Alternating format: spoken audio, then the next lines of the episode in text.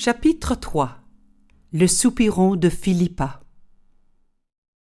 L'année suivante, un personnage plus éminent encore que le lieutenant Leuvenhelm vint à Berlevogue. Achille Papin, le célèbre chanteur parisien, avait donné des récitals pendant deux semaines à l'Opéra royal de Stockholm et comme partout ailleurs, il avait enthousiasmé son auditoire. Un soir, une dame de la cour, dont l'artiste avait éveillé les sentiments romantiques les plus profonds, lui avait peint la nature grandiose et sauvage de la Norvège. L'âme romantique d'Achille Papin s'était enflammée en entendant ces descriptions, et il décida de rentrer en France en longeant les côtes norvégiennes. Mais, à sa grande surprise, il se sentit minuscule dans ce cadre imposant, et il n'avait jamais fait l'expérience de se retrouver sans personne à qui parler de ce qui l'émouvait. Il sombra dans la mélancolie, se voyant déjà avec une netteté terrifiante en vieil homme à la fin de sa carrière. Jusqu'à ce qu'un dimanche, n'ayant rien de mieux à faire, il alla à l'église et entendit chanter Philippa. Là, en un seul instant, il sut tout et comprit tout. Les cimes enneigées, les fleurs sauvages et les claires nuits d'été du Nord étaient traduites dans sa propre langue, la musique. Et elle lui était transmise par la voix d'une jeune femme. À l'instar de Lorenz Leuvenhelm, il eut une apparition. Dieu Tout-Puissant, songea-t-il, votre miséricorde s'étend jusques aux cieux, votre justice jusques aux tréfonds de l'océan. Voici une diva qui aura tout Paris à ses pieds.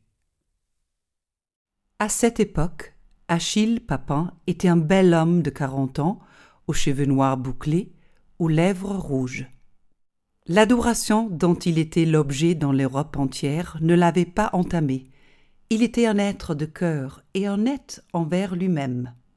Il se rendit directement chez le pasteur, lui tendit sa carte de visite distinguée, qui ne dit strictement rien au vieux révérend. Il lui expliqua qu'il séjournait quelque temps à Berlevogue pour raison de santé et serait heureux de prendre la jeune dame comme élève. Il ne mentionna pas l'Opéra de Paris, au contraire. Il insista longuement sur la manière dont Philippa chanterait encore mieux la gloire de Dieu à l'Église. Il y eut un moment délicat dans la conversation quand le pasteur lui demanda s'il était papiste. Il répondit sans faire rire conformément à la vérité. Oui. Le vieil homme, qui n'en avait jamais rencontré en chair et en os, en blêmit. Cependant, la conversation reprit, car c'était un plaisir pour le pasteur de pouvoir parler français, comme il avait fait dans sa jeunesse quand il étudiait les œuvres de Lefebvre d'Étaples, le grand écrivain protestant français.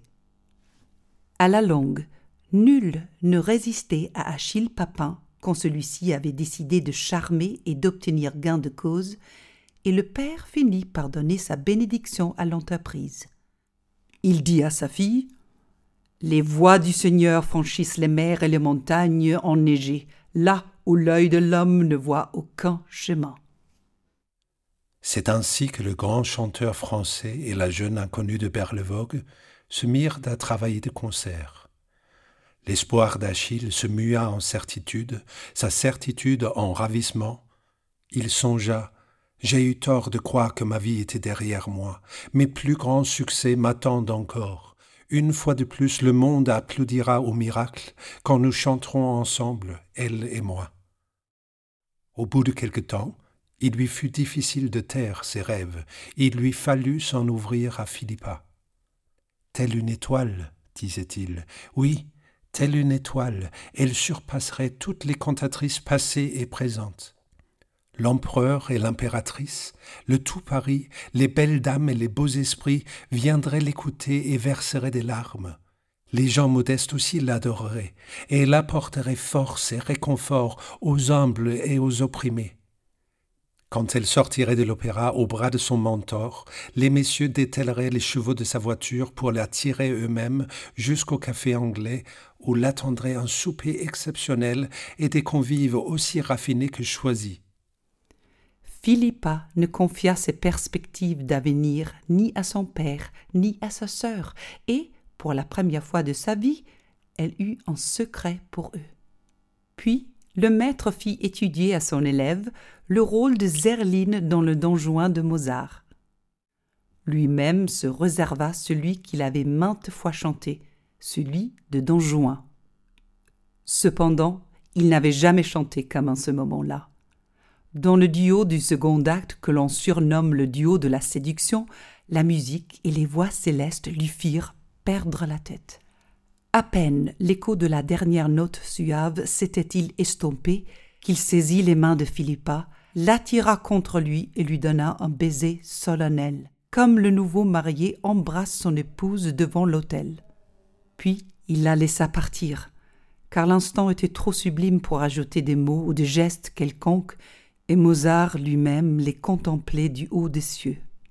Philippa rentra chez elle et pria son père d'écrire à M. Papin qu'elle ne souhaitait plus poursuivre les leçons de chant. Le pasteur déclara Mon enfant, les voies du Seigneur franchissent également les fleuves. Quand Achille Papin reçut la lettre du pasteur, il resta une heure sans bouger.